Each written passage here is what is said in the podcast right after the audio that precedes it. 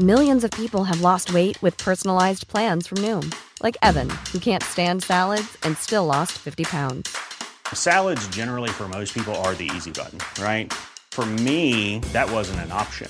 I never really was a salad guy. That's just not who I am. But Noom worked for me. Get your personalized plan today at Noom.com. Real Noom user compensated to provide their story. In four weeks, the typical Noom user can expect to lose one to two pounds per week. Individual results may vary. Heraldo Radio. Inicia las noticias de la tarde con Jesús Martín Mendoza en Heraldo Radio.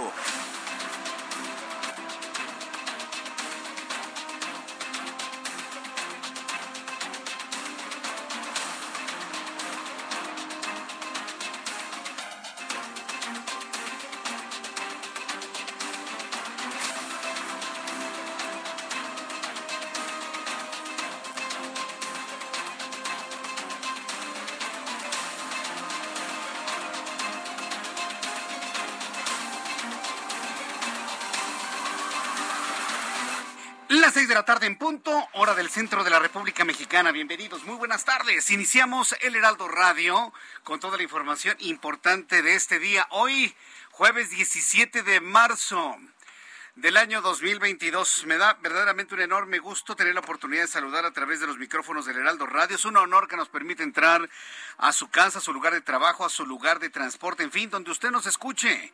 Súbale el volumen a su radio, que le tengo la información más importante que ha ocurrido a esta hora de la tarde.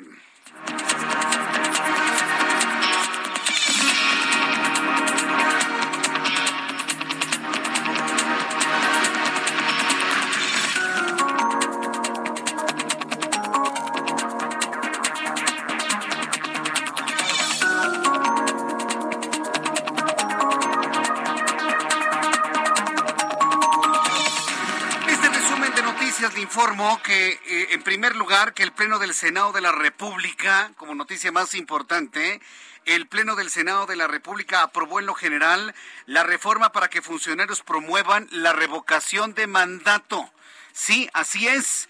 En un hecho, bueno, insólito también, pues se ha promovido que todos los funcionarios y las entidades políticas pues promuevan la revocación de mandato.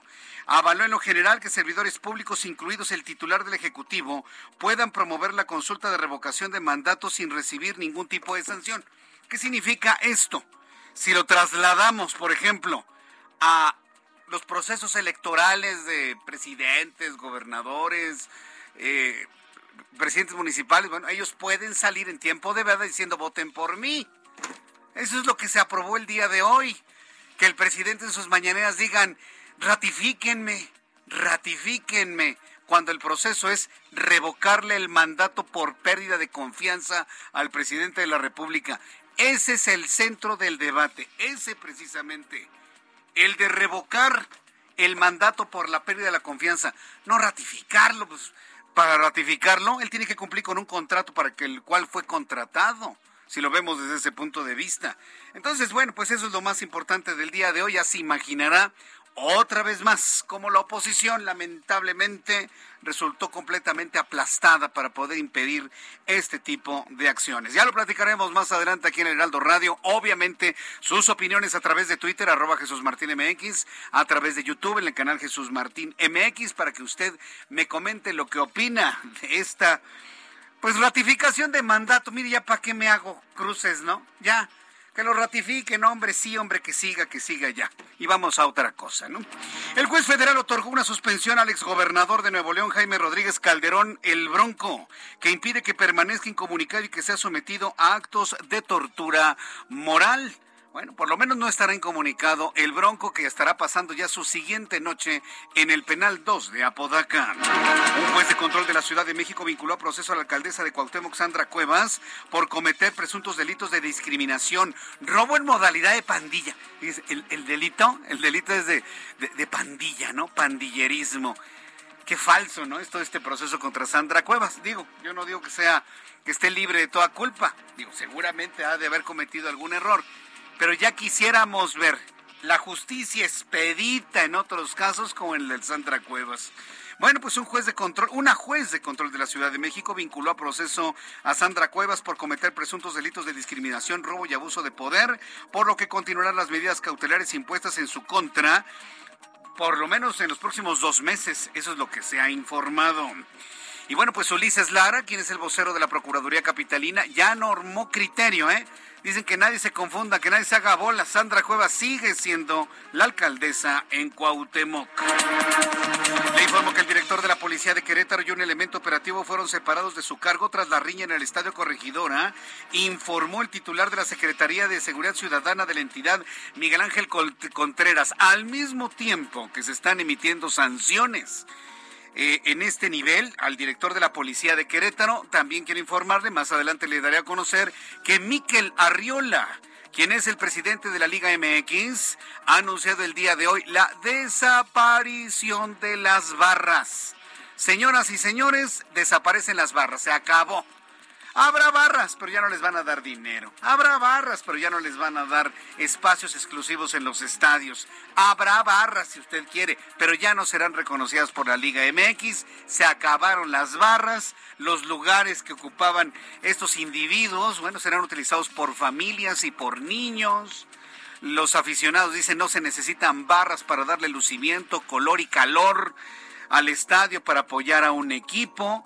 Bueno, una decisión verdaderamente fuerte, importante, la que tomó eh, eh, Miquel Arriola y toda la Federación de Fútbol de nuestro país al determinar que se acabaron las barras. Buena decisión, pero al mismo tiempo peligrosa. Ya verán las manifestaciones que habrá seguramente en algunos estadios del país. Mientras tanto, un juez con sede en Tlalnepantla ordenó separar de su cargo un policía y a una, para, un para, a una paramédico y a una paramédico por la difusión de imágenes de la muerte del actor Octavio Caña, conocido en su papel de Benito en la serie Vecinos. ¿Se acuerdan, no? Del vehículo ahí volcado. Y, y, cómo el muchacho presentaba los estertores de la muerte al interior del vehículo sin que nadie lo ayudara. Respiraba en sus últimos momentos, su cuerpo se convulsionaba al sentir eh, que sus, sus órganos se detenían.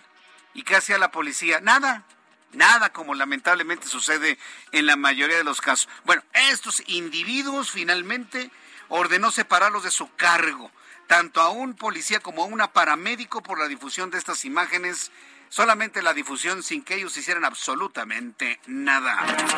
Le informo que nuestros amigos de Aeroméxico dieron a conocer que este jueves concluyó con éxito su proceso de reestructuración financiera en Estados Unidos después de haberse declarado en bancarrota a mediados de 2020. Hoy Aeroméxico les enviamos un caluroso saludo. Se han reestructurado de manera exitosa y hoy se convierte en noticia aquí en el Heraldo Radio. Saludos a nuestros amigos de Aeroméxico que han logrado finalmente este gran logro, sobre todo en tiempos de pandemia. El Tribunal Constitucional de Perú ordenó liberar al expresidente Alberto Fujimori por motivos humanitarios debido a la fibrosis pulmonar que sufre. Fujimori cumplió 15 años en prisión de una pena de 25 por el delito de abusos a los derechos humanos.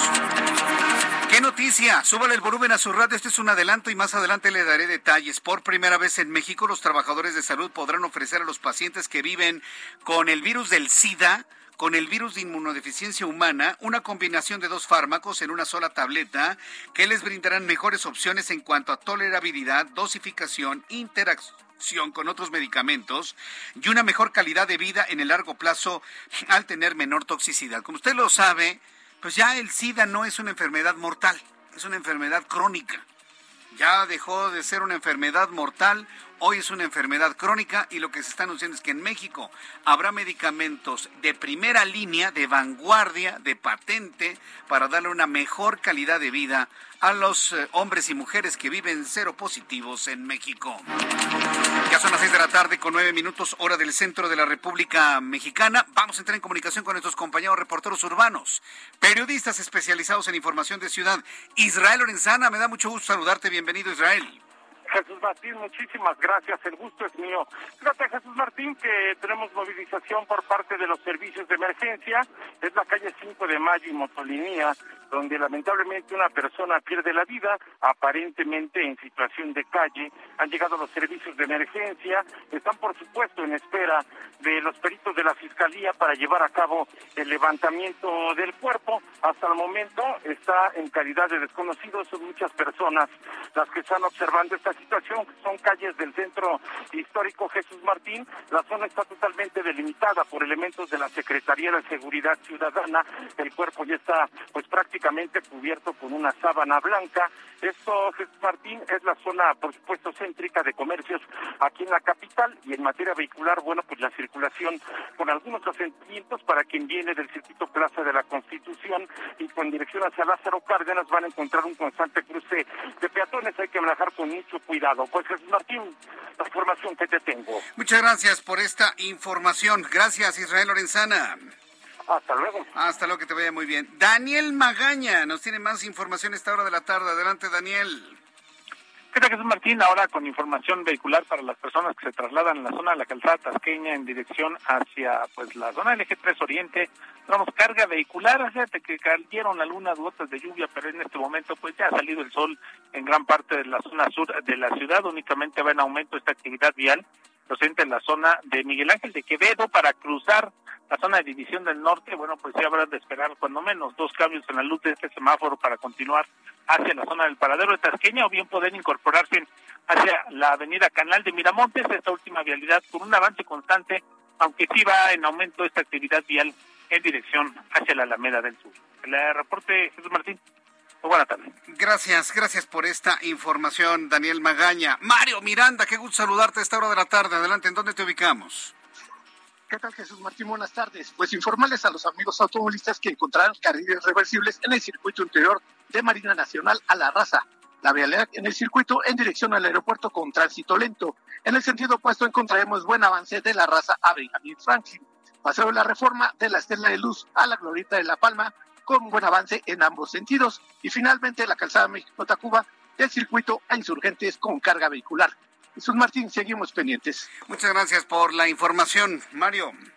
Buenas tardes. Hasta luego, muy buenas tardes. El reloj marca las 6 de la tarde con 12 minutos. Es el tiempo del centro de México. Me da mucho gusto saludarla a través de los micrófonos del Heraldo Radio.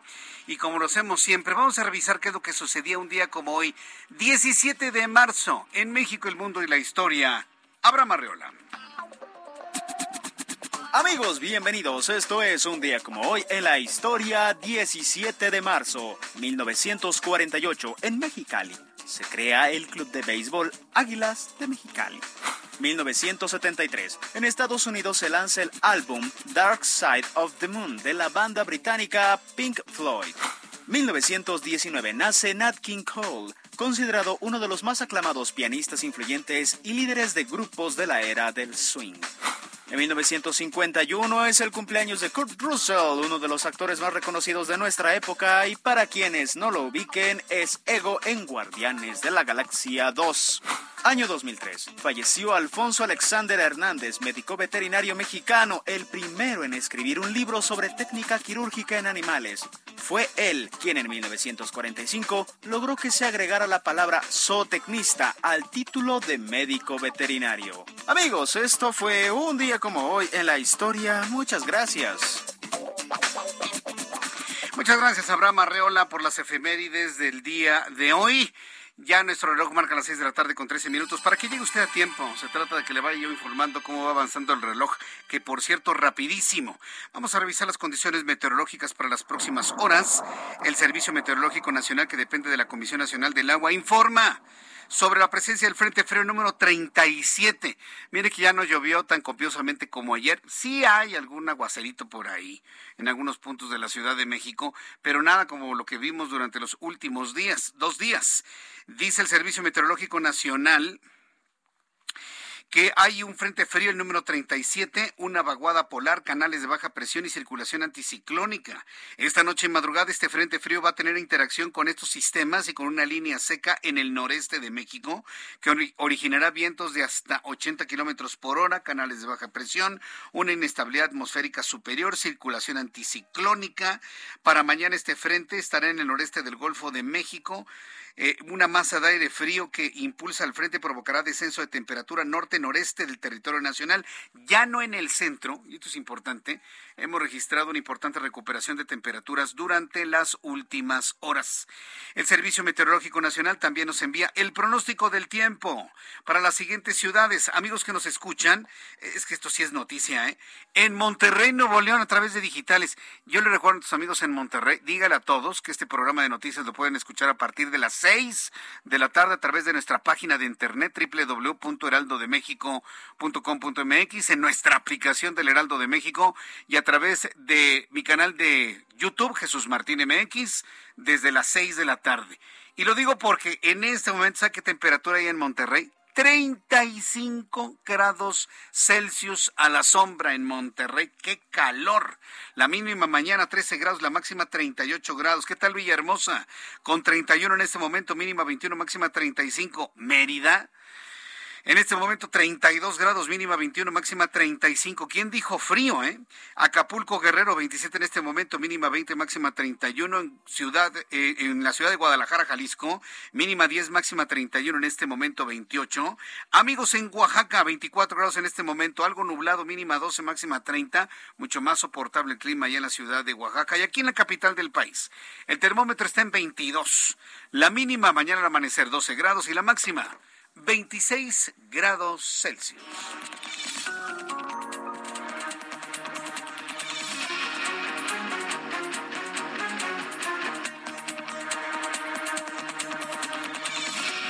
Ya son las 6 de la tarde con 15 minutos, las 6 de la tarde con 15 hora del centro de la República Mexicana. Escucha usted el Heraldo Radio. Yo soy Jesús Martín Mendoza y le acompaño con las noticias aquí en el Heraldo. Bueno, de toda la riña esta tremenda que ha sentado un precedente histórico muy lamentable en nuestro país. Oiga, es que se da cuenta, rillas en los estadios somos el asmerreír en el mundo, motivo del, del comentario. Asesinato de periodistas, lo comentan en todo el mundo. Violencia, lo comentan en todo el mundo. Que el presidente llamó borregos a los europeos, lo comentan en todo el mundo. Oigan, ya.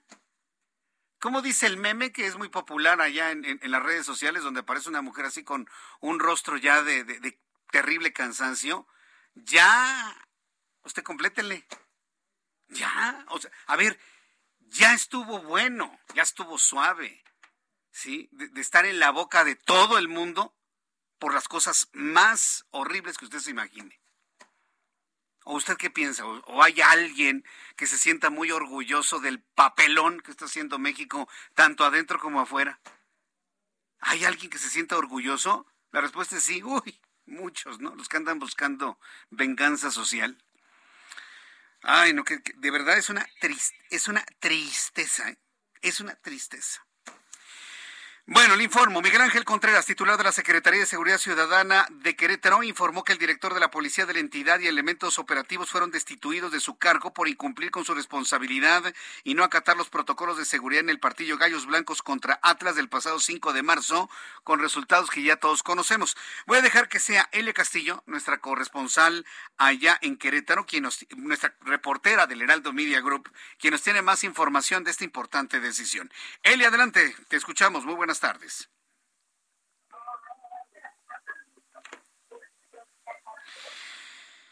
Bueno, pues diputados han acordado con Miquel Arriola y John de Luisa eh, eh, ruta legislativa para erradicar la violencia en los estados. Y una de las decisiones que han tomado para erradicar la violencia en los estadios es eliminar las barras. Esta es la nota paralela a lo que ya le estaba informando. Elia Castillo, adelante, muy buenas tardes.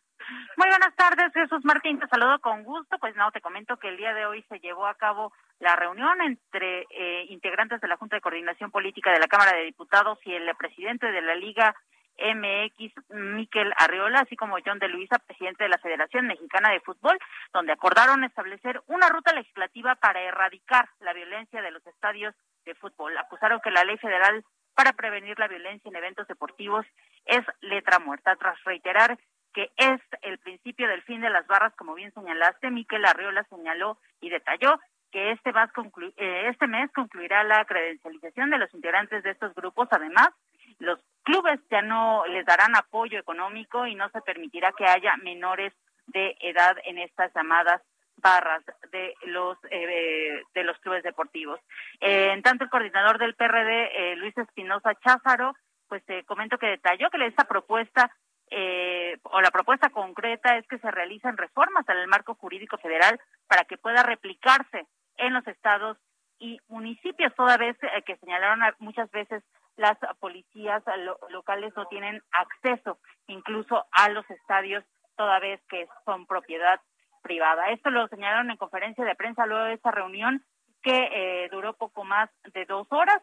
Ahí eh, pues se comprometieron a legislar a fin de erradicar la violencia en los estadios y que estas escenas que se vieron en el estadio Corregidora, estos hechos de violencia no se vuelvan a repetir. Este es el reporte que te tengo. Perfecto, bueno, pues entonces ya es un hecho entonces que han ya cancelado las barras o será un proceso de cancelación de barras. ¿Cómo entenderlo, Elia? Te comento que lo que comentó el, el presidente de la Liga MX fue que será progresivo, pero es el principio del fin de las barras, de las barras de los clubes. Dijo que van a empezar a limitar justamente primero con la credencialización, pero este es un hecho de que van a desaparecer, no de manera inmediata, pero sí de manera paulatina. Bien, correcto. Pues muchas gracias por la información. Gracias, Elia.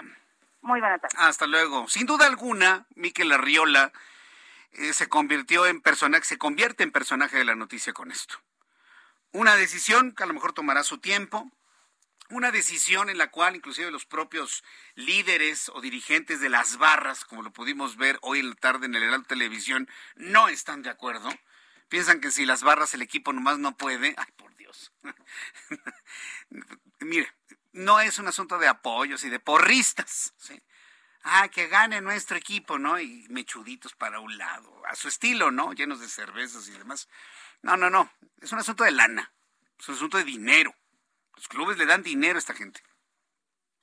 Entonces, para rescatar ese dinero que en principio entiendo ya no les va a correr, pues van a ser capaces de todo.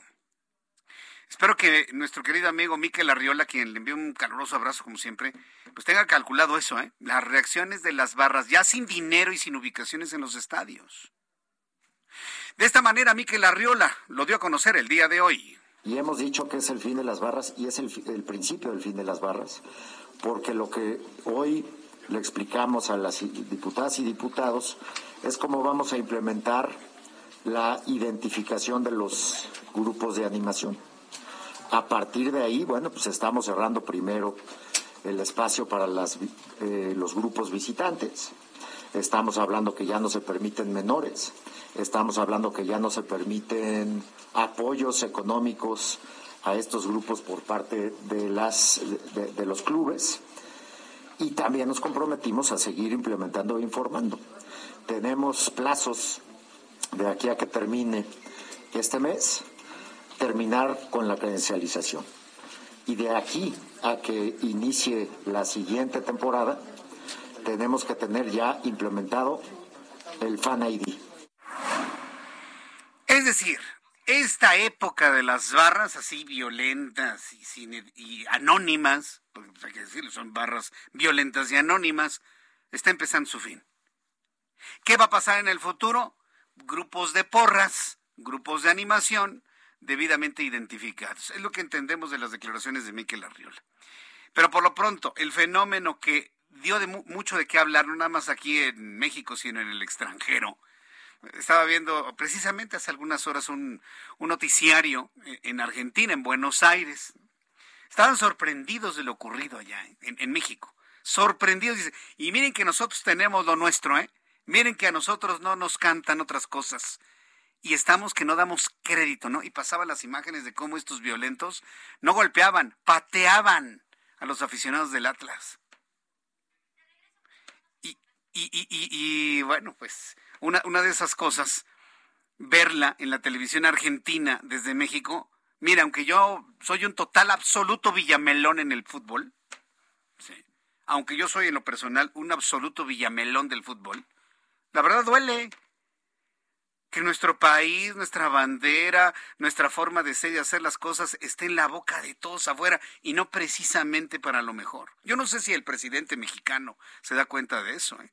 Independientemente de que tenga la culpa o no tenga la culpa.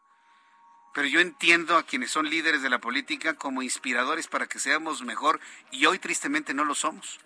Después de los anuncios le voy a presentar precisamente ese reportaje de lo que dicen los líderes de las barras. ¿Están de acuerdo en desaparecer tal y como las hemos concebido?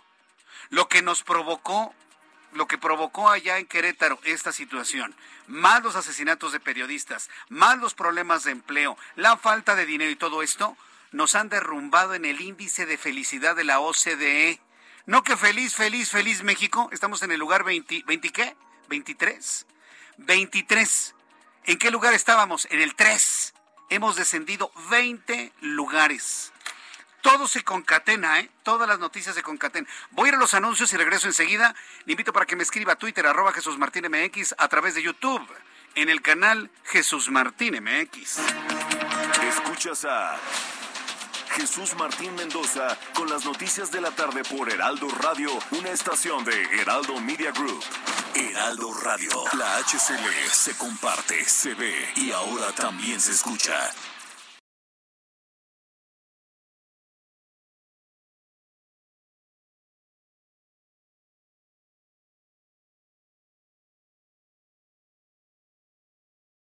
Heraldo Radio. La HCL se comparte, se ve y ahora también se escucha.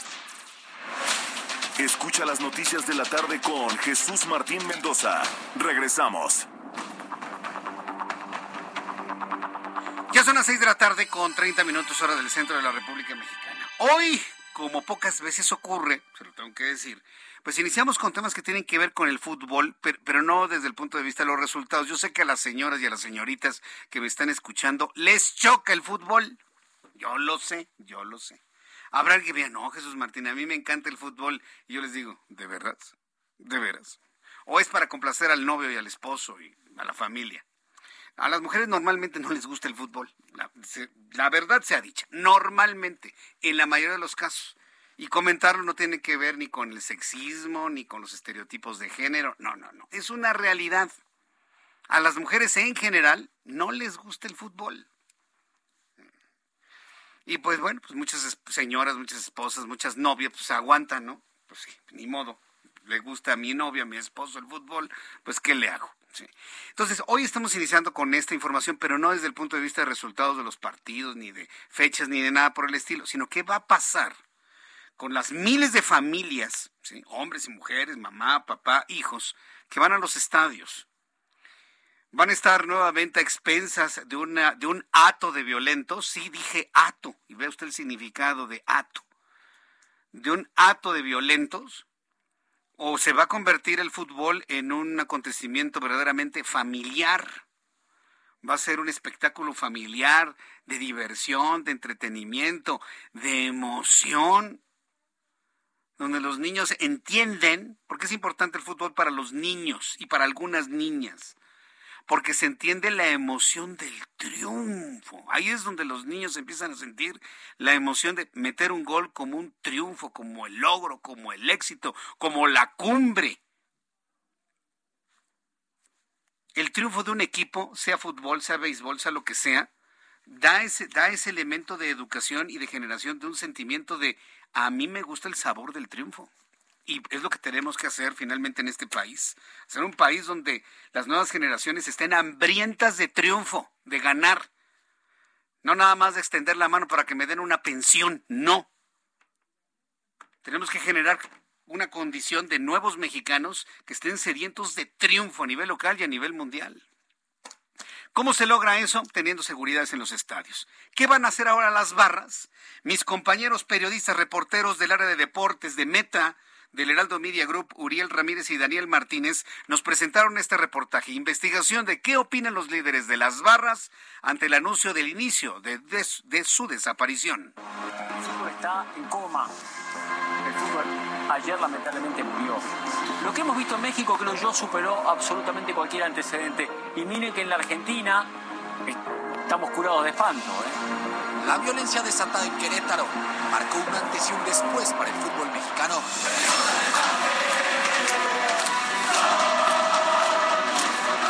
Que desaparecer a las barras este, no está mal, siempre y cuando tengan bases y argumentos.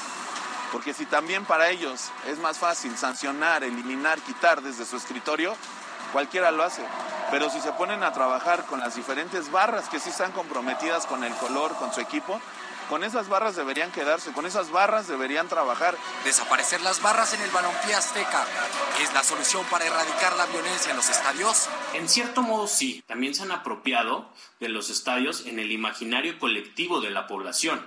Muchas personas, familias enteras, han dejado de asistir a los partidos pues asocian a los estadios con situaciones de violencia y peligro. Yo pienso que deberían de desaparecer, yo pienso que el fútbol es de familia y no, no, se necesitan barras para darle color a los estadios, yo pienso que la misma, la misma gente lo podemos hacer sin barras.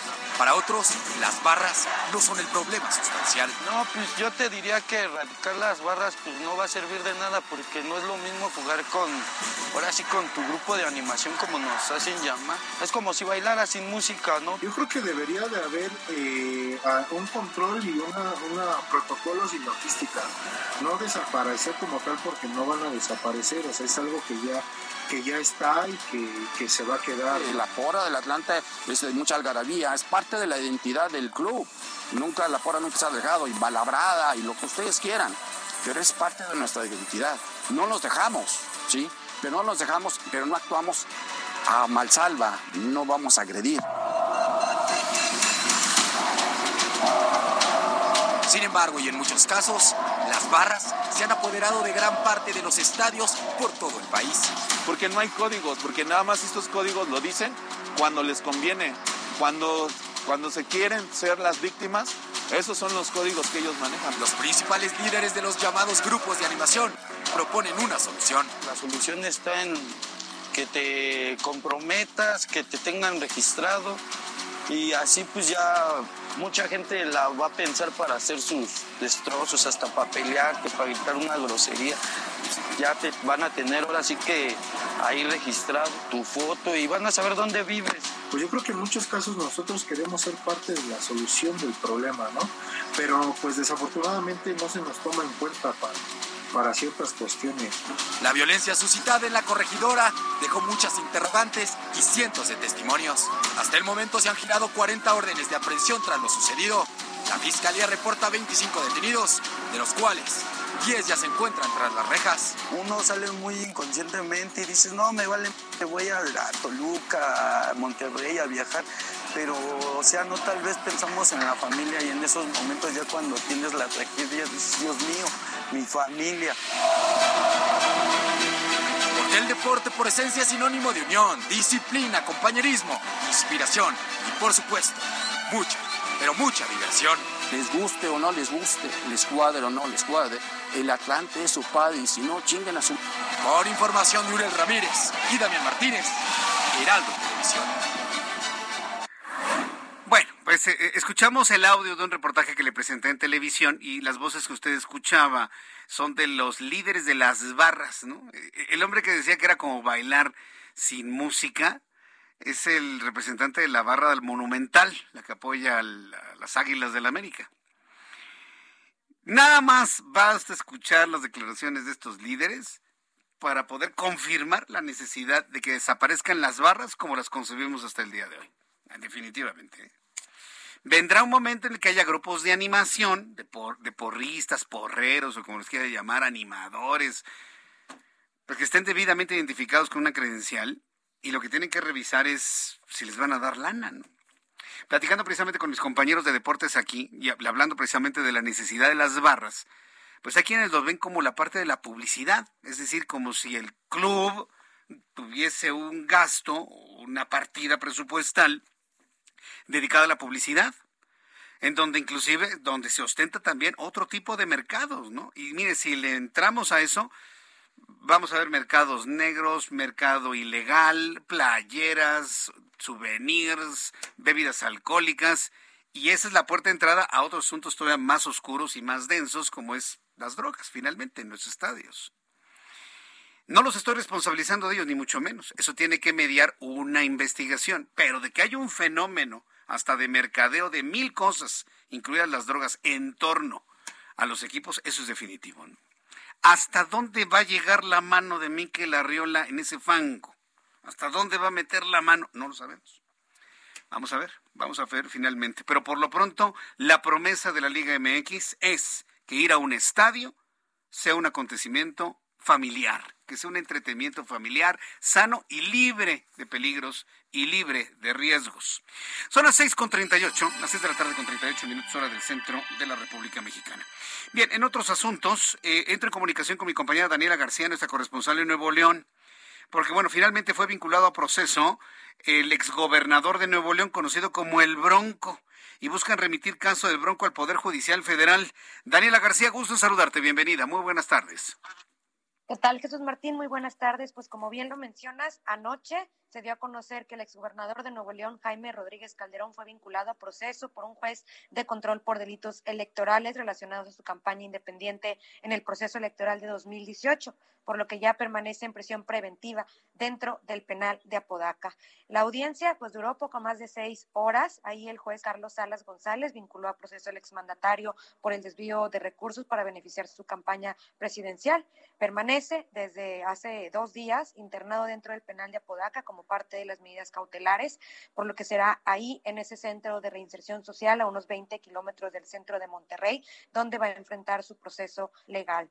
Eh, pues platicarte un poquito, Jesús Martín. La audiencia empezó después de las 4 de la tarde del día de ayer, pero terminó a las 10 de la noche. Se tomó un receso la discusión. A las 11 de la noche se definió formalmente vincular al exmandatario a proceso. Esta audiencia se llevó a cabo de forma virtual, fue privada a petición de la defensa del mismo Bronco, quien estuvo de forma virtual desde el penal 2 de Apodaca donde se encuentra recluido. Horas antes de que se diera a conocer la decisión del juez, pues ya hubo reacciones. Eh, Jesús Martín, primero el gobernador del estado, Samuel García, celebró que se estén rindiendo cuentas ante la justicia por violaciones a la ley y abusar la confianza de los neoloneses. Dijo confiar en la Fiscalía y el Poder Judicial porque son instituciones autónomas, profesionales y responsables. De horas después, pues también celebró que finalmente se le haya vinculado a proceso y aseguró pues que estarían viendo quién más estaría pues recibiendo sanciones derivado de esto. Y bueno, como bien mencionabas, Jesús Martín, pues bueno, ya hay eh, reacciones también de su equipo legal del exgobernador Jaime Rodríguez Calderón. Ellos hoy comentaban que buscarán revertir el auto de vinculación a proceso y llevar el caso hasta el Poder Judicial de la Federación estuvieron reunidos durante algunos momentos con el exgobernador en, dentro del penal 2 de Apodaca. Al salir de ahí, Víctor Olé, abogado del exmandatario, aseguró no estar de acuerdo con la medida cautelar de prisión preventiva que se le dio a Rodríguez Calderón el miércoles por la noche, explicó que fueron ellos también quienes pidieron al juez Carlos Alberto Salas González declararse incompetente para continuar, pues debería ser un juez de distrito el que asuma el caso. Manifestaron también que eh, su cliente podría salir en libertad y enfrentar el proceso desde resguardo domiciliario, pues el delito de índole electoral del que se le acusa no amerita que se encuentre privado de su libertad y aseguran que no hay justificación, pues Rodríguez Calderón tiene arraigo en la entidad y con domicilio bien establecido, por lo que no se puede presumir que estaría huyendo de la justicia. Aclaró que remitir su caso no significa que habría que trasladar al el exmandatario a otro penal, sino que el expediente pase a cargo de las autoridades federales. Y bueno, pues ya en este momento de la tarde, Jesús Martín, siendo las seis con un minutos. Rodríguez Calderón cumple 50 horas recluido en el penal 2 de Apodaca, mismo que él mandó construir y él mismo inauguró durante su sexenio que terminó pues a finales del año, del año pasado. Bien, Daniela, pues gracias por la información. Vamos a ver cómo va fluyendo este caso. El, el exgobernador se le ve tranquilísimo, ¿verdad? Hasta sonriente en algunos momentos. ¿Lo has visto, Daniela? Tranquilísimo, tranquilísimo, Jesús Martín. La verdad es que las fotos que hemos podido ver, que han se han filtrado del interior del penal, sí, se ve en un pants gris y la verdad se le ve pues tranquilo. La, el equipo legal de él nos ha comentado que se encuentra bien, se encuentra tranquilo, está comiendo, está durmiendo, tomando algunos medicamentos que son necesarios para cuidar su salud y bueno, pues está pendiente del proceso legal que le están informando en todo momento. Nunca había visto a alguien con tanta paz ingresar un penal, ¿eh, Daniela. Muchas gracias por la información, Daniela García. Estamos pendientes. Buenas tardes. Hasta luego. Buenas tardes. Nuestra corresponsal ayer en Monterrey. ¿Sí vio las fotografías que, por cierto, el presidente no quiere que se vuelvan a ver? Está así el hombre, mire. Haga de cuenta como que está llegando a un hotel de playa, ¿no? Así. Con la misma actitud. Contento, sereno. Claro, está actuando, evidentemente, ¿no? Debe estar que se lo lleva el tren. Pero, pues, hay, hay, hay que fingir, ¿no? Este, hay que fingir tranquilidad, ¿no? ¿Cómo se siente? Bien, bien. La cama, de piedra de ser la cama, pero buena, buena, buena, sí, sin duda. Ay, no, estos, estos, estos políticos. En fin, bueno, continuando con toda la información, quiero decirle, en otras noticias importantes generadas el día de hoy, el Senado de la República avaló un decreto para que los funcionarios públicos, incluido el presidente mexicano, puedan promover la consulta de revocación de mandatos sin recibir sanciones. Decreto que entra en vigor a partir del día de mañana. A través de la línea telefónica me da gusto saludar a Claudia Zavala, consejera electoral del Instituto Nacional Electoral. Muchas gracias, Claudia Zavala, por estar con nosotros esta tarde. ¿Cómo está? La agradecida soy yo, Jesús Martín. Muy buenas tardes a usted y a toda la audiencia. Bien, pues el Senado de la República avaló que funcionarios y hasta el propio presidente promuevan la revocación de mandato. Bien, mal, es, eh, no, no tiene sentido, tiene todo el sentido. Vaya, ¿cómo lo está viendo el INE, esta decisión del Senado? Bueno, yo creo que hay un ejercicio legislativo, Jesús Martín, que a mí en lo personal me preocupa como consejera, como ciudadana integrante de esta eh, de este país, por lo siguiente. Eh, la ley de revocación de mandato es una ley muy reciente. Eh, es una ley que se hizo cargo este legislador de hacer, el mismo legislador de hoy. Y esta ley eh, en la democracia se entiende que las reglas de juego se ponen antes. Aquí hay un tema importante que tendremos que eh, analizar eh, ahora que sea una, una ley, pero me parece que en la democracia no se vale que en el Inter se cambien reglas del juego. Pero además, yo lo que quiero ser muy precisa es en el tema de revocación de mandato. Si la revocación de mandato es un derecho ciudadano que empodera a los ciudadanos frente a los gobiernos cuando les pierde la confianza, pues me parecería natural que, como lo dice la Constitución, pues no intervengan los servidores públicos en este, en este modelo, porque es un derecho ciudadano. Pero en fin, es un decreto que fue aprobado por el mismo legislador que el año pasado emitió una ley y que en el 2019 el el, Poder Reformador puso esas reglas y que hoy están dando un sentido. Eh, déjame decirle, Jesús Martín, que este concepto de propaganda gubernamental es un concepto eh, que, que está en la Constitución y que en la Constitución, en las decisiones del Tribunal Constitucional, de los dos tribunales constitucionales, se ha visto reportado en el sentido que se ha estado aplicando. Y en esa medida, creo que como ciudadanas y ciudadanos, pues hemos seguido, como autoridad, hemos seguido el criterio, hemos seguido las reglas previamente establecidas y que tendremos que ver ahora a la luz de lo que se publique, porque cuando ya tiene esa fuerza, esa licencia de ley, eh, cómo se va a aplicar en el propio derecho y en las decisiones que se toman en este en esta revocación de mandato. Habrá que ver el decreto conocerlo ya publicado para poderlo valorar en su. Correcto. A ver, me queda claro que no es, y a todos nos queda claro que no es lo mismo, un ejercicio ciudadano de consulta para revocarle al presidente de la República el mandato por pérdida de confianza, que ese es el centro de las cosas, y otra cosa es un proceso electoral. Pero ¿qué tanto este antecedente, que en los hechos significa dar marcha atrás a una medida que la misma oposición y gobierno aprobó en su momento, ¿qué tanto puede generar un antecedente para que se terminen las vedas en el futuro? Y que ya todo el mundo viole las vedas y durante las vedas todo el mundo haga lo que quiera y que los candidatos hablen, digan, voten por mí. Es decir, ¿cuál es el antecedente que sienta esto hacia procesos electorales en forma en el futuro?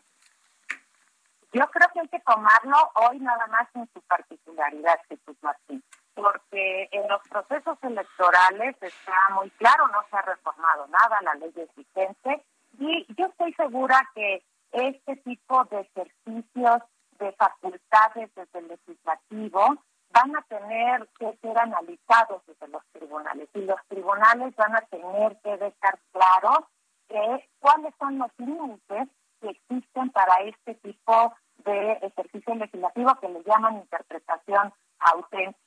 Eso, es la figura que se utilizó desde el legislativo, pero toda la ciudadanía debe de saber que desde la Suprema Corte de Justicia de la Nación ya se han dicho cuáles son los límites que tiene este tipo de función legislativa. Y yo estoy segura, pues que al final del camino los tribunales, eh, tanto el Tribunal Electoral como máxima autoridad en la materia electoral, como la Suprema Corte, en su caso, si se ejerce alguna acción de inconstitucionalidad, van a tener que pronunciarse y definir cuál es el camino. Yo reitero, en la democracia las reglas del juego se ponen antes y con esas reglas se juega, porque eso es lo que existe y ese es el, el consenso en la, en la democracia mexicana. Esto quiere decir todas las ciudadanas y los ciudadanos, las autoridades, sabemos cuáles son las reglas con las que tenemos que jugar. Y es muy importante que no se cambien al momento que se está jugando, porque eso genera pues un frente muy amplio de inseguridad. Así que yo lo analizaría, Jesús Martín, este, en este caso y que tendrá que ser analizado también para, para este caso concreto por las autoridades electorales, en su caso, cuando se tengan que emitir los actos de las autoridades electorales. Entonces, por lo pronto, ¿qué? A partir de mañana, ¿cómo va a ver el Instituto Nacional Electoral que todo el mundo haga lo que quiera con el tema de la revocación de mandato? Pues le voy a decir una cosa. Fíjese que eh, yo estoy segura que este tema eh, va a llegar en cualquier momento, al, primero a una decisión del INE, porque hoy en esta revocación de mandato hemos tenido muchas quejas, muchas denuncias justo por los comportamientos que se consideran que son contrarios a la ley o a lo que rige la Constitución. En esa medida, Jesús Martín, yo soy integrante de la Comisión de Quejas y, Denuncias y en esa medida estoy casi segura que nos van a llegar este tipo de casos. Este tipo de casos están siendo ahorita muy cotidianos. Nosotros tendremos que analizar a la luz de las reglas que establece el derecho eh, qué vamos a decidir y seguro, como en todas las decisiones que se emiten por parte de una autoridad, alguien no estará de acuerdo y deberá y lo impugnará. Eso casi estoy segura que va a suceder así y a mí me, me parece que el Estado de Derecho se consolida ahí y que puede ser así y los tribunales tendrán oportunidad de pronunciarse respecto a este tema y como usted bien lo advierte, Jesús Martín, eh, para un futuro es un tema que va a marcar sobre el sistema democrático que queremos, porque las reglas que se ponen, se ponen antes, se juegan con esas reglas y las y los ciudadanos y las y las autoridades tenemos que seguir con este consenso social que hemos hecho. De eso se trata la democracia y la sociedad actual.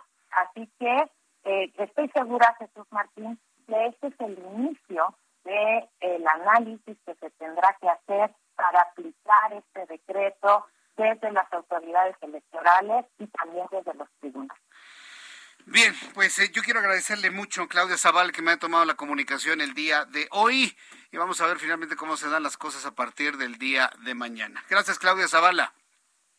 Muchísimas gracias, Jesús Martín. Que tenga muy buena tarde. Hasta luego, que le vaya muy bien. Bueno, pues ahí están las consideraciones del Instituto Nacional Electoral. O sea, no pueden hacer nada.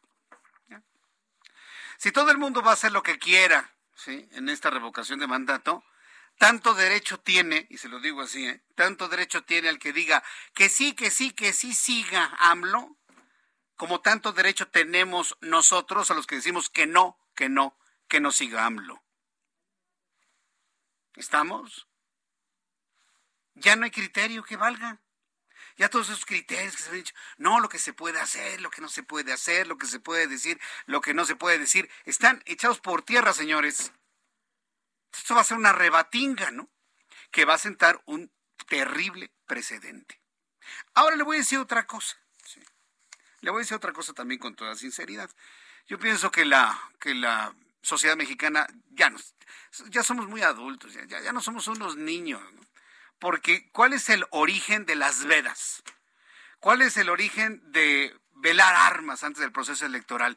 Ay, que no vayan a influir de una u otra manera en el pensamiento de la gente. Señores, ya estamos muy adultos, hombre.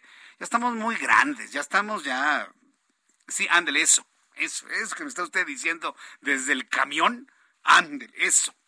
Ya estamos muy adultos en México. Complete usted la frase. Ya estamos muy adultos. Ya sabemos de qué lado masca la iguana. ya sabemos quién nos miente, ya sabemos quién nos engaña, ya sabemos quién nos dice la verdad, ya sabemos quiénes son las víctimas y quiénes son los victimarios. Ya lo sabemos, hombre. Entonces, bueno, pues el que se acaben con las vedas en una de esas es parte de la evolución electoral que debe tener este país.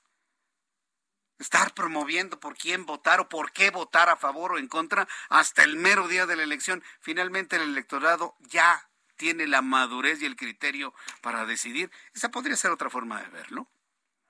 Esa podría ser otra forma de verlo. Entonces, si a todo el mundo, hasta el presidente, va a decir, voten por mí para que me quede, ¿sí? pues tanto derecho tienen los que pensamos que hay que votar para revocarle el mandato, que finalmente es el centro y el objetivo del ejercicio ciudadano, que no lo pidió la ciudadanía, lo promovió el presidente a través de su partido político disfrazado de ciudadanía. Esa es la verdad, y hay que decir finalmente la verdad. Entonces, ¿cómo va a fluir a, partir de mañana? Ya lo veremos. Dentro de 24 horas lo vamos a estar platicando usted y yo. Y le invito para que me dé sus comentarios sobre este y otros temas al regreso de los mensajes y del resumen de noticias, todo lo que sucedió con Sandra Cuevas, la alcaldesa en Cuauhtémoc. Sí, alcaldesa. Hasta el propio Ulises Lara, vocero de la Fiscalía de la Ciudad de México, ha aclarado que nadie se confunda. Sandra sigue, sigue siendo la alcaldesa en Cuauhtémoc. Voy a los anuncios, regreso enseguida. Escríbame a través de Twitter, arroba Jesús Martín MX, y a través de YouTube, en el canal Jesús Martín MX. Escuchas a Jesús Martín Mendoza con las noticias de la tarde por Heraldo Radio, una estación de Heraldo Media Group. Heraldo Radio 98.5 FM, una estación de Heraldo Media Group, transmitiendo desde Avenida Insurgente Sur 1271, Torre Carrachi, con 100.000 watts de potencia radiada.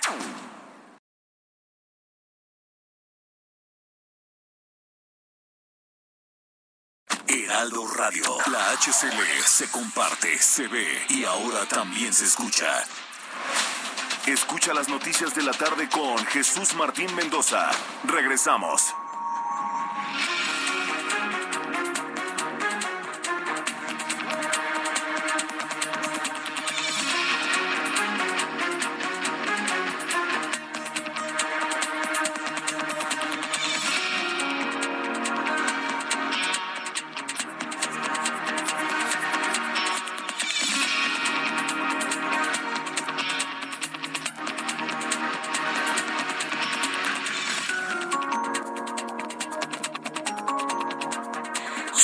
Punto, las 19 horas en punto hora del centro de la República Mexicana. Le saluda Jesús Martín Mendoza con un resumen y las noticias más importantes en el Heraldo Radio.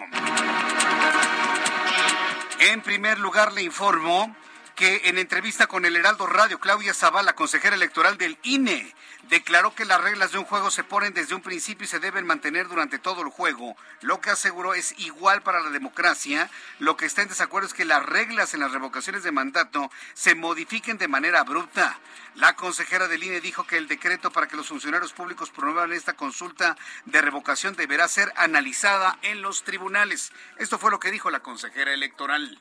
Me parece que el Estado de Derecho se consolida ahí y que puede ser así y los tribunales tendrán oportunidad de pronunciarse respecto a este tema que como usted bien lo advierte, Jesús Martín, eh, para un futuro es un tema que va a marcar sobre el sistema democrático que queremos, porque las reglas que se ponen, se ponen antes, se juegan con esas reglas y las y los ciudadanos y las y las autoridades tenemos que seguir con este consenso social que hemos hecho. De eso se trata la democracia y la sociedad actual.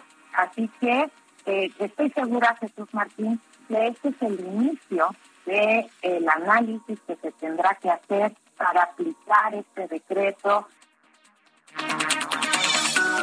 en este resumen de noticias le informo que elementos de la Oficina de Aduanas y Protección Fronteriza de Arizona aseguraron cerca de 130 mil pastillas de fentanilo que se transportaban en el fondo de una olla de cocción lenta que contenía cochinita pibil. Sí, cochinita pibil que ingresó a los Estados Unidos por la frontera con Sonora.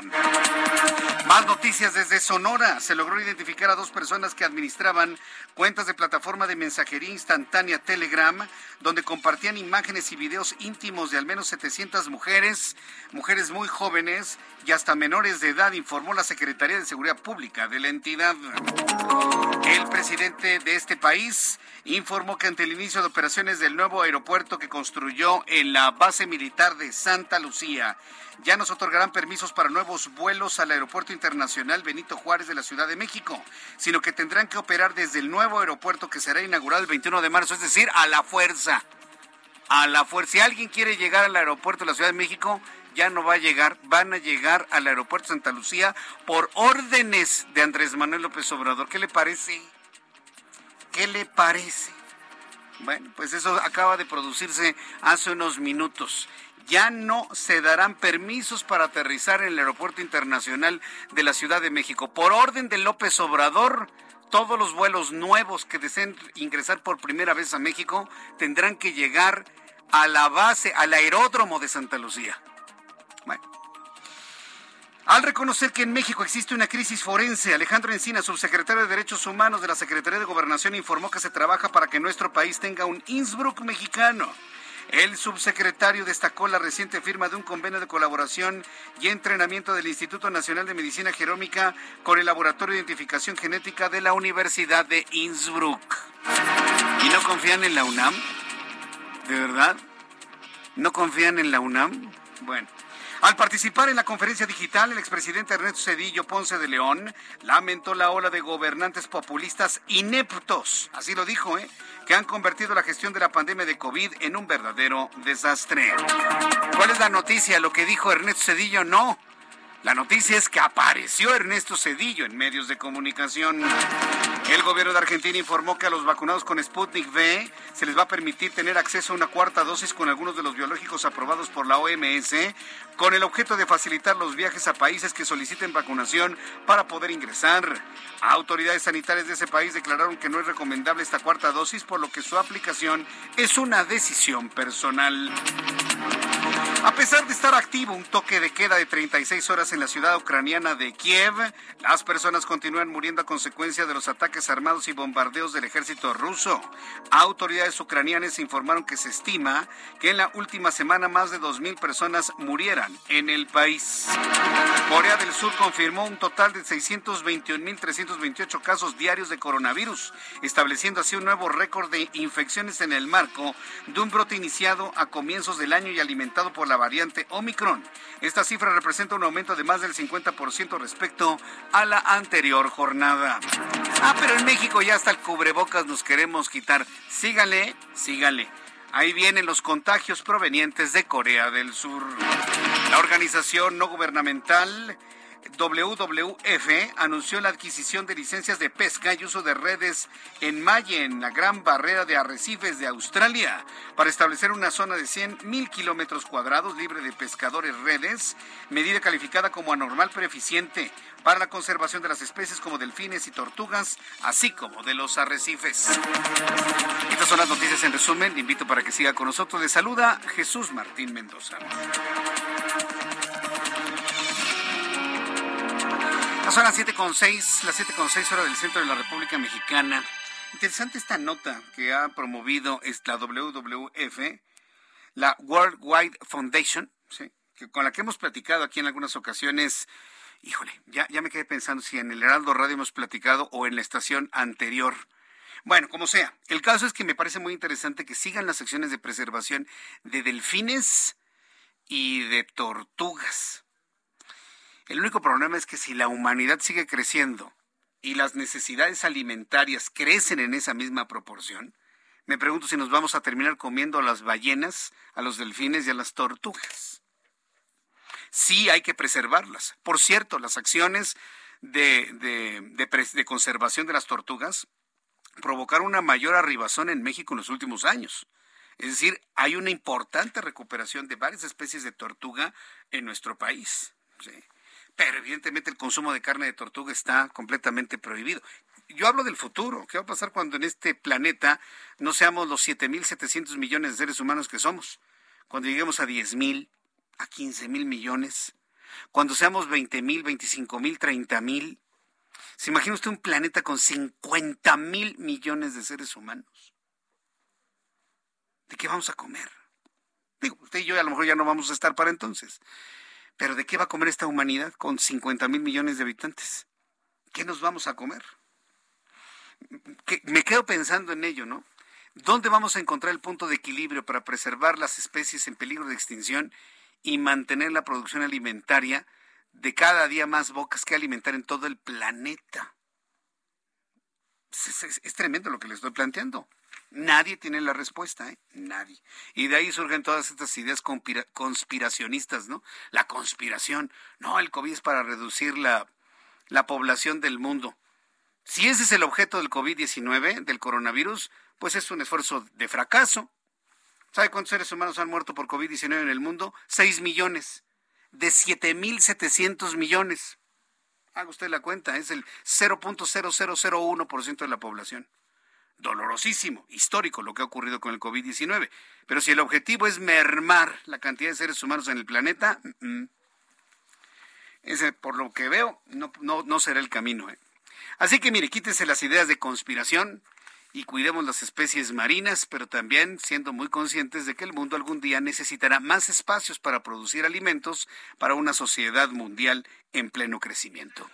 Vamos con nuestros compañeros reporteros urbanos, periodistas especializados en información de ciudad. Israel Lorenzana, gusto en saludarte. ¿En dónde te ubicamos? Jesús Martín, muchísimas gracias. Estamos ubicados exactamente sobre el Paseo de la Reforma a la altura de la Avenida de los Insurgentes. Esta tarde ya se presenta esta avenida con carga vehicular Jesús Martín para quien viene de la zona de la Estela de Luz y con dirección hacia Bucareli.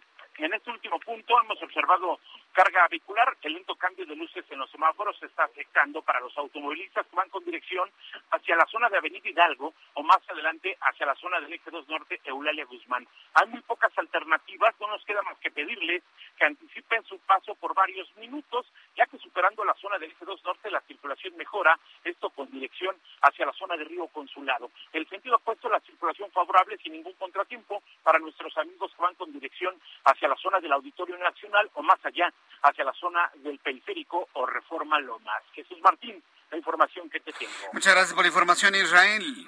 Hasta luego. Hasta luego, que te vaya muy bien. Daniel Magaña, gusto en saludarte. ¿Cómo estás, Daniel?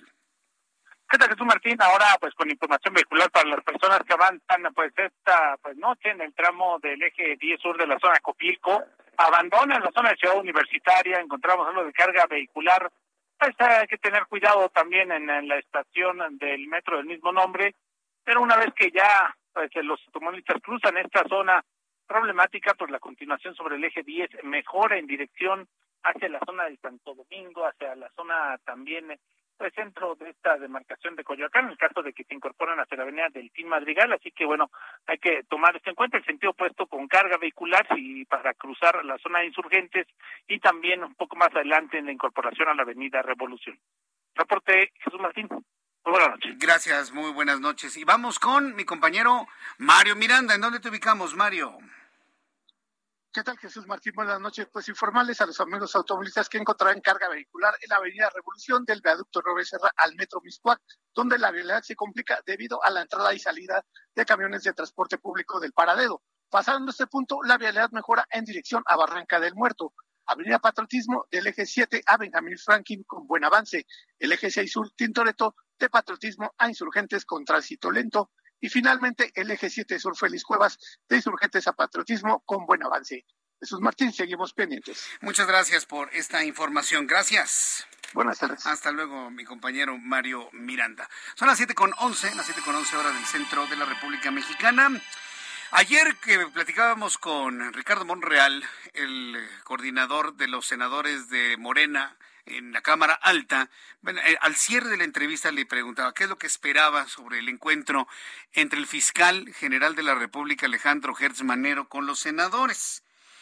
Bueno, pues se reúne en estos momentos una comparecencia en la Junta de Coordinación Política del Senado. Vamos a entrar en contacto, suban el volumen a su radio con Misael Zavala. Él es reportero del Heraldo Media Group, quien nos tiene detalles de esta comparecencia. Adelante, Misael, muy buenas noches. Buenas noches, Carlos Martín. Buenas noches al auditorio. Efectivamente, como bien lo comentas, hace unos minutos arrancó esta reunión privada entre el fiscal general de la República y eh, la Junta de Coordinación Política del Senado, así como la Comisión de Justicia también de la Cámara Alta. En punto de las 17:20 horas el fiscal arribó al Senado y antes del encuentro que se realiza pues de manera privada saludó a los coordinadores de todas las bancadas que integran la Junta de Coordinación Política, entre ellos Miguel Ángel Osorio Chong, Miguel Ángel Mancera y también Nancy de la Sierra del Grupo Plural. El fiscal, incluso Jesús Martín, se dio tiempo para bromear con los senadores Ochil Gálvez y Germán Martínez, quienes entre risas pues dijeron que tenían amparos, pero estaban aquí en la reunión en el Senado de la República. El senador también, Manuel Añorbe, se acercó al fiscal general para pedirle una selfie y pues Gert Manero aceptó con mucho gusto y después siguió saludando al exsecretario de Gobernación, Miguel Ángel Osorio Chong. Jesús Martín, Gert Manero acude a esta reunión con la Junta de Coordinación Política después pues de los audios que fueron filtrados donde se escucha cómo influye en un caso para perjudicar a la ex esposa de su hermano que pues actualmente está en prisión. Este es uno de los temas que están tratando en privado esta Junta de Coordinación Política del Senado y el fiscal Gert Manero. También eh, pues están tratando otros temas que más adelante pues serán informados por parte del presidente de la Junta de Coordinación Política, quien dijo que pues en un ejercicio plural reciben al fiscal Gert Manero y también pues comparecerá ante la Junta de Coordinación Política y la directiva de la Comisión de Justicia. Eh, eh, Ricardo Monreal dice que pues también es un diálogo franco y abierto, pero bueno, esta reunión pues se da en privado sin eh, pues las sin cámaras ni micrófonos de la prensa que estamos a la espera de la salida del fiscal para eh, pues conocer eh, qué se trató en esta en esta reunión privada.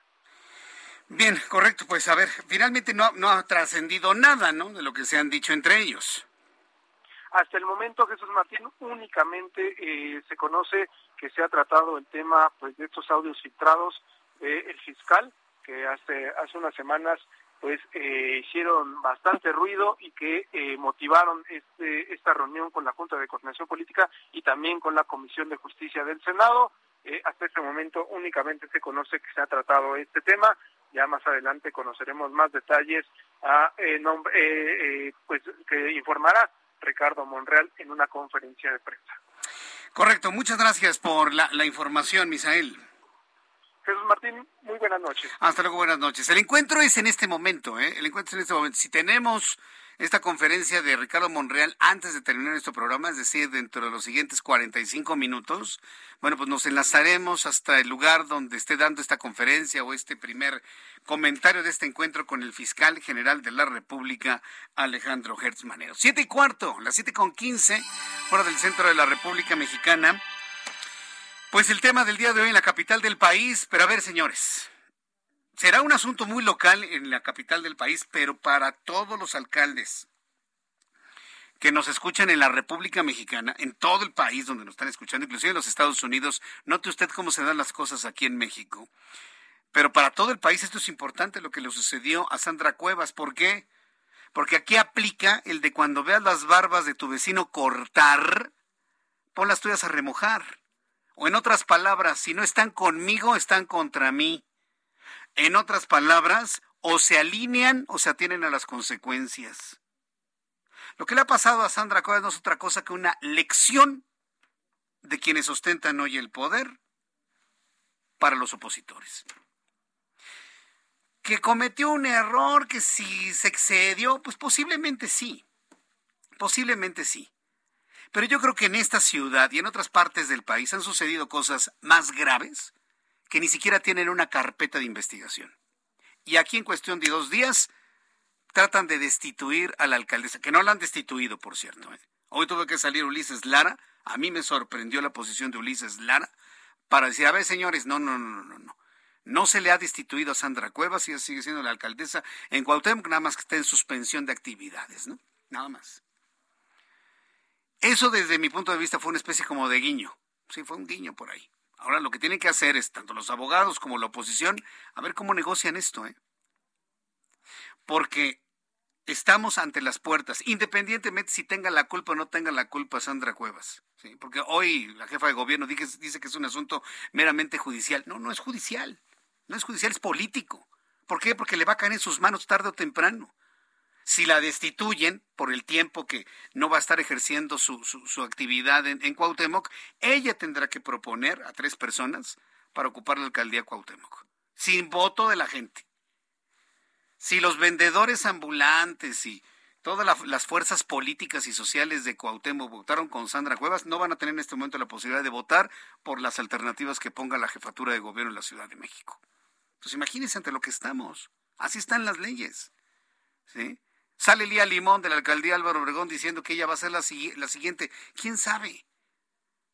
Pero el mensaje y la lección está dada. Si ustedes se alinean, están conmigo, no les va a pasar nada. Están contra mí, los vamos a destituir de una u otra forma. Esa es la lección que hay con lo de Sandra Cuevas, ni más ni menos. Independientemente si, si cometió un error, si verdaderamente es una pandillera, ¿no? Como finalmente obra, ¿no? El delito de, de robo en modalidad de pandilla. Son unos, bueno, ¿para qué le digo? Bueno, hablando de este asunto, ¿qué fue lo que pasó con Sandra Cuevas, alcaldesa de Cuauhtémoc? Fue vinculada a proceso por un juez de control, decisión que se determinó durante la comparecencia del día de hoy en el reclusorio norte, donde la funcionaria rindió declaraciones. Las medidas cautelares, incluida la suspensión de su cargo, se mantendrán hasta el cierre de la investigación complementaria, es decir, 60 días. Si la señora en 60 días no regresa a su puesto de trabajo, por ley es destituida y tiene que nombrarse un sustituto elegido por dedazo, no por elección porque eso no está contemplado en la ley. Vamos a conocer todo lo que ocurrió esta mañana para tener este contexto con mi compañero Jorge Almaquio, reportero del Heraldo Media Group. Gracias, Jesús Martín. Amigos, así es. La juez Elma Maruri Carballo en el Ecusorio Norte vinculó a proceso a la alcaldesa de Cuauhtémoc con licencia Sandra Cuevas por robo agravado en pandilla, abuso de autoridad y discriminación. Tras una audiencia de alrededor de dos horas y media, la impartidora de justicia permitió que Cuevas Nieves siga el proceso en libertad y fijó como plazo dos meses para el cierre de la investigación complementaria. Reiteró las medidas cautelares de suspensión temporal del ejercicio del cargo, no salir del país sin autorización, presentarse cada bimestre ante la unidad de supervisión de medidas cautelares y no acercarse a las víctimas. A su llegada a la zona de juzgados en el Recusorio Norte, Sandra Cuevas afirmó estar preparada para incluso ir a la cárcel y reiteró que las acusaciones son parte de una persecución política. Ahorita estoy preparada para absolutamente todo, estoy preparada para una vinculación a proceso, estoy preparada incluso para ir a prisión, estoy preparada Estoy preparada para las decisiones que tome Claudia Sheinbaum Pardo porque esto es claramente una persecución política. Esto es algo que orquestó la jefa de gobierno, una mujer que va en contra de otra mujer. A la salida de la audiencia de imputación, Cuevas Nieves dijo sentirse tranquila y confió en que las instituciones valorarán las pruebas que presentó. Al reclusorio norte llegaron a manifestar su apoyo un grupo de personas de diversas alcaldías y los integrantes de la Unión de Alcaldes de Álvaro Obregón, Lía Limón, de Benito Juárez, Santiago Taboada, de Coajimalpa, Adrián Rubalcaba, de Azcapotzalco, Margarita Saldaña y de Miguel Hidalgo, Mauricio Tabe, así como los dirigentes del PAN y PRD capitalinos, Andrés Ataide y Nora Arias. Jesús Martín, amigos, el reporte que les tengo. Muchas, gracias a mi compañero. nuestro compañero reportero Jorge Almaquio que nos ha dado toda esta información. Dice Sandra, estoy dispuesta a ir a la cárcel. Este asunto puede resultar contraproducente para quien lo ha orquestado, para quien lo ha visualizado y lo ha ideado. Por favor, a ver. No, no nos engañemos, ¿no? Lo que he pedido toda la vida en estos micrófonos es hagan lo que quieran, pero no insulten nuestra inteligencia, nada más. Lo vuelvo a decir, hagan lo que se les venga en gana. Ya sabemos cuál es el modito, pero no insulten nuestra inteligencia. Obvio hay una intencionalidad de arrebatarle Cuauhtémoc a la oposición. ¿Por qué? Pues es el centro neurálgico, tiene 120 mil votos activos, hay una gran cantidad de economía en la región y bueno, pues podemos platicar muchas cosas más, ¿no? Está el Palacio Nacional, está el Palacio del Ayuntamiento, va a ser el, lugar, ¿no? Donde se lance la siguiente campaña presidencial, en fin. Hay mucho en juego, ¿no? Como para que esa alcaldía esté en manos de la oposición. Entonces, nada más pido eso, no pido otra cosa más. Y somos muchos mexicanos los que pedimos eso. Nada más no insulten nuestra inteligencia, ¿sí? Nada más. Y ya con eso, mire, a donde tope, a donde quieran llegar. No, hay, no hay problema, yo no tengo ningún, ningún problema. Nada más, no nos traten como si no tuviésemos inteligencia y que no pensamos las cosas. Nada más. Vamos a estar muy atentos del proceso. Yo me quedo con lo que dijo hoy el fiscal eh, perdón, el vocero de la Fiscalía, Ulises Lara. Sí, perdón si luego me confundo con que él es el fiscal. Este, él es el vocero, él es el vocero y jefe de asesores y demás. En donde aclaró que no hay ninguna, que en este momento no está destituida Sandra Cuevas. ¿Hay una estrategia legal? Sí hay una estrategia legal. Y la estrategia es, por ejemplo, en este momento Sandra Cuevas no dice nada. Teníamos entrevista con ella hoy aquí, en televisión. A la mera los abogados saben qué, señores. Sandra no saldrá a medios, precisamente para no alterar todo, todo la, la investigación y el proceso. ¿A qué suena eso? Claro, también. A diálogo, acercamientos. Vamos a ver finalmente cómo fluyen. Cómo, pero, insisto, palo dado Dios no lo quita. La lección está dada. El mensaje está enviado y ha sido acusado de recibido. El mensaje. ¿Qué va a pasar con ella que vaya a seguir siendo la alcaldesa? Pues mire, por el respeto al voto de los ciudadanos, ojalá. Pero si no, bueno, pues ya, ya sabemos finalmente, ¿no? Por dónde vienen las cosas, ¿no? ¿Qué es lo que hace Sandra Cuevas? Es, es, mediática, es mucho más mediática que otros personajes de la política nacional, Sandra Cuevas en este momento. Y si se va a la cárcel, sí, ella buscará exactamente el mismo efecto que buscaba, ¿se acuerda? Andrés Manuel López Obrador cuando era jefe de gobierno y lo desaforaron. Él decía, métanme a la cárcel, métanme a la cárcel, porque pues imagínense, un líder social que lo metan a la cárcel, pues como Mandela. Ah, pues el mismo efecto va a surgir aquí si a Sandra Cuevas la meten a la cárcel. ¿Le van a dar la posibilidad de esa mediatización tan grande? Por eso yo pienso que no va a tocar la cárcel. Y que todo esto se va a acabar antes de lo que usted piensa. Porque ¿cuál es el efecto? Sandra Cuevas es en este momento más mediática que otros personajes de la política nacional. Son las 7.24, las 7.24 hora del centro de la República Mexicana. Después de los anuncios, le voy a platicar qué es lo que ha sucedido con Isaac Rangel. Le adelanto, mañana es la cirugía de trasplante de córnea. Mañana. Después de los anuncios le daré números de COVID-19. Después de los anuncios le voy a platicar nuevamente el enfrentamiento del presidente López Obrador con los eurodiputados. Otra vez. Ya, pues. Y es que le respondieron desde el Parlamento Europeo que no es el lenguaje de un jefe de Estado. Regreso con esto después de los anuncios. Le invito para que me escriba a través de Twitter, arroba Jesús Martín MX, y a través de YouTube, en el canal Jesús Martín MX. Escuchas a Jesús Martín Mendoza con las noticias de la tarde por Heraldo Radio, una estación de Heraldo Media Group. Heraldo Radio, la HCL se comparte, se ve y ahora también se escucha.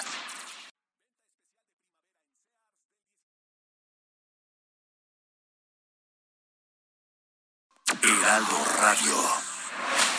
Escucha las noticias de la tarde con Jesús Martín Mendoza. Regresamos. Ya son las siete y media, las siete y media hora del centro de la República Mexicana.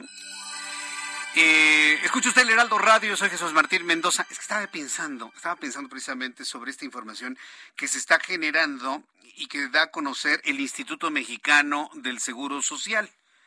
Mire, hemos platicado de muchos asuntos de carácter político en las últimas horas, pero si hay algo de toda la infraestructura eh, gubernamental que desde mi punto de vista ha funcionado y se ha mantenido operando de una manera lo, más adecuada posible, es el Instituto Mexicano del Seguro Social. El gobierno federal y de Nayarit firman acta de transferencia de servicios estatales de salud a IMSS Bienestar. En el acta correspondiente que fue firmada este jueves por el secretario federal de Salud, Jorge Alcocer, el director general del Seguro Social, Zoé Robledo, y el gobernador Miguel Ángel Navarro Quintero. Zoe Robledo, quien es el director del Instituto Mexicano del Seguro Social, señaló que la suma de esfuerzos significa dar prioridad a la estrategia nacional para hacer de esta transformación del sistema de salud el nuevo momento que tanto se había esperado postergado que nos encamina hacia la universalidad, comentó en el momento de la firma el director del Instituto Mexicano del Seguro Social. Mire, ya que estamos hablando de, de asuntos de salud, quiero informar al público Súbale el volumen a su radio. Mañana, mañana viernes, mañana viernes 18 de marzo, 8 de la mañana, Isaac Rangel Pino entra a cirugía de trasplante de córnea. Fíjese lo que son las cosas. Desde que tomamos el caso, desde que lo conocí, desde que su papá, eh, Gabriel Repeto, me envió el caso, me lo escribió en eh, a través de mis redes sociales, lo leí, platiqué con él, platiqué con su mamá, conocí el caso decidimos tomar el caso en nuestras manos con el objeto pues de apoyar primero desde el punto de vista económico, que por cierto sigue fluyendo los depósitos para la mamá de, Isaac Rangel. Muchísimas gracias a todas las personas que siguen apoyándolo. Hoy más que nunca su apoyo es fundamental. ¿sí? Han pasado cinco meses, cinco meses, y a lo largo de estos cinco meses han sucedido, bueno, las cosas inimaginables. ¿Sí? Yo vaya, finalmente no he buscado saturarle a usted a través de este medio de comunicación sobre la situación, pero de alguna manera, créame que han vivido las de Caín y al mismo tiempo se ha convertido en un reto de vida impresionante en donde una palabra define todo lo que engloba el caso de Isaac Rangel. ¿Sabe cuál es la palabra? Amor. El amor de sus papás a su hijo. Cuando, cuando yo veo ese, ese amor de los papás hacia un hijo, es cuando vemos que este país y esta sociedad tienen futuro y tienen esperanza a través de eso, ¿eh? del interés por los demás. Y ese amor a su hijo ha provocado que hasta se cambiaran de domicilio, ¿sí? que se moviera cielo, mar y tierra. Un caso en el que se involucró la Secretaría de Salud, la parte, la parte que sí trabaja de la Secretaría de Salud, permítame decirlo, que afortunadamente es el 99.9% de la institución se involucró la Secretaría de Salud, se involucró el Senatra, el Centro Nacional de Transplantes, se buscó el tejido, lo, se encontró en Estados Unidos, se apoyó para el envío a México, el tejido debe estar llegando a México en este momento. Y mañana a las 8 de la mañana Isaac Rangel, un chico de 15 años, entra a cirugía para cambiarle la córnea y tener la esperanza, fíjese lo que le voy a decir, de recuperar parte de su vista. Lamentablemente, además de su queratocono, que fue lo que prácticamente le, provocó que perdiera la vista, estaba generando un, leucoma, leucoma, no glaucoma, leucoma. El glaucoma es otra cosa, es la presión interior del ojo. No, lo que, lo que tiene Isaac es leucoma. Como su nombre lo indica, es como una especie de mancha blanca, un, atrofiamiento de la parte de la retina, que iba en avance, que iba avanzando, que iba avanzando.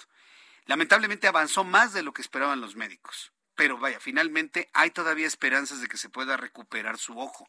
Primero le van a operar un ojo y posteriormente le van a operar otro ojo. Así es como opera en el cambio de retinas o trasplante de retinas. Perdón, de córneas.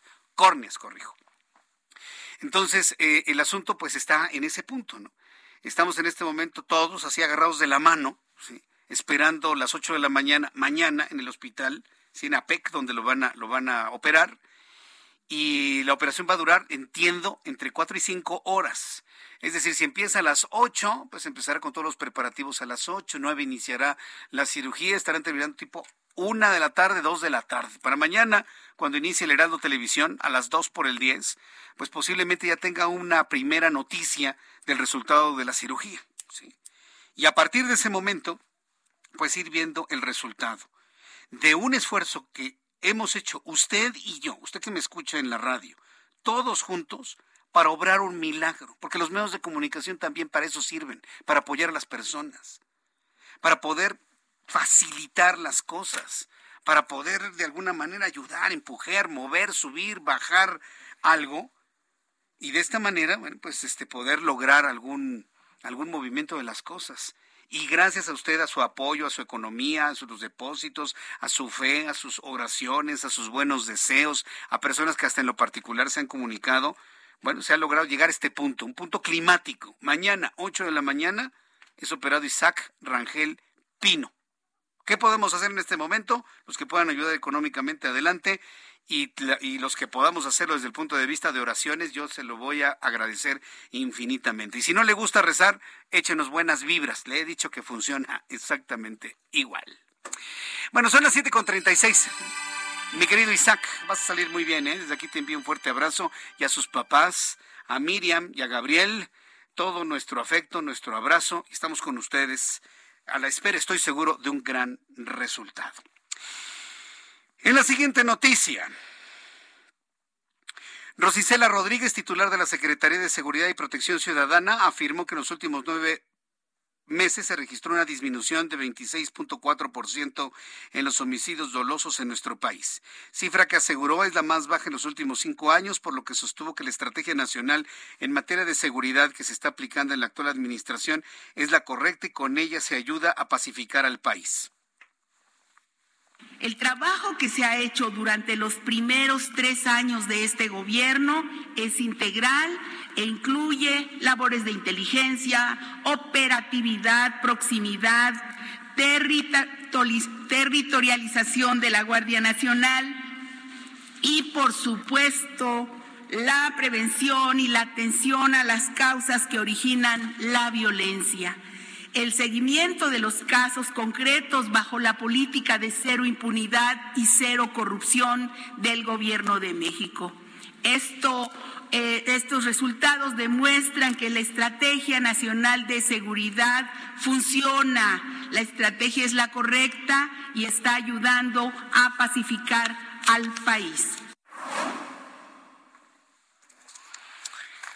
Bien, cuando son las 7.37 lo real es que sube la criminalidad y le hemos eh, informado de una gran cantidad, lamentablemente, de asesinatos de mujeres, de feminicidios. Tan es así que este incremento en los índices de violencia en México, nunca como antes, en tan corto tiempo, por ejemplo, se habían asesinado periodistas. Sí. Este, estamos en esta disyuntiva, ¿no? De los datos reales, de la percepción de la gente. ¿Sabe qué es lo que han provocado? Un derrumbe en la percepción de felicidad en México. Y eso no, no se dice nada más de rebote, ¿no? Hay datos que evidentemente confirman que México se ha derrumbado en estos indicadores de felicidad a nivel mundial, que no, que no son poca cosa, ¿eh? Porque finalmente la felicidad es el resultado de una percepción del bienestar, no del desarrollo del bienestar. De estar con bienestar, se tenga mucho, se tenga poco, se tenga lo suficiente. Bueno, pues México siempre se había destacado por estar en el lugar número 3, en el número 2, de ser de los países más felices del mundo. Hoy no podemos decir eso. ¿eh? En la línea telefónica, el maestro Manuel González Oscoy de la Facultad de Psicología de la UNAM, a propósito de este repunte de inseguridad que ha disminuido la percepción de felicidad entre los mexicanos. Según la OCDE, estamos en el lugar número 23. Maestro González Oscoy, me da mucho gusto saludarlo. Bienvenido. Muy buenas noches. Muy buenas noches, es un gusto saludarlo y también a todos los que nos estén escuchando. ¿Usted coincide con que ha disminuido la pues la sensación de felicidad de la sociedad mexicana, se tenga mucho, se tenga poco, se tenga trabajo, no se tenga trabajo? México siempre había sido de los países más felices del mundo, hoy ya no lo es tanto. ¿Coincide usted con el dato que da a conocer la OCDE? Sí, así es, o sea, México llegó a estar entre los cinco, entre los tres primeros y ha ido descendiendo en la escala paulatinamente, pues por varios factores, o sea, la percepción, la evaluación de felicidad que hace la OCDE cada año, considera varios puntos, entonces, ¿cómo puede ser el equilibrio entre el trabajo el, y la vivienda, el salario, la salud, la convivencia, la escolaridad, etcétera? Entonces, sí hemos bajado y de una manera constante. Ahora bien, ¿cuáles son desde su punto de vista los elementos de vida, de sociedad, de familia, de estado emocional que han hecho que México haya disminuido tantos lugares en el nivel de felicidad a nivel mundial? Podemos considerar varios. en primer lugar, yo diría el crecimiento constante que ha tenido la delincuencia organizada, hay un clima de inseguridad, de incertidumbre de varios años para acá. Entonces, ese es uno que creo que pondría yo en primer lugar. Otra cuestión que debemos de considerar es el proceso sanitario que estamos pasando, la pandemia. Una cuestión pues que ya lleva dos años, todavía falta un poquito más para poder salir. Y claro, atrajo muchas pérdidas en la sociedad mexicana y claro en la sociedad mundial, ¿no? Pérdidas físicas, económicas, afectivas, etcétera.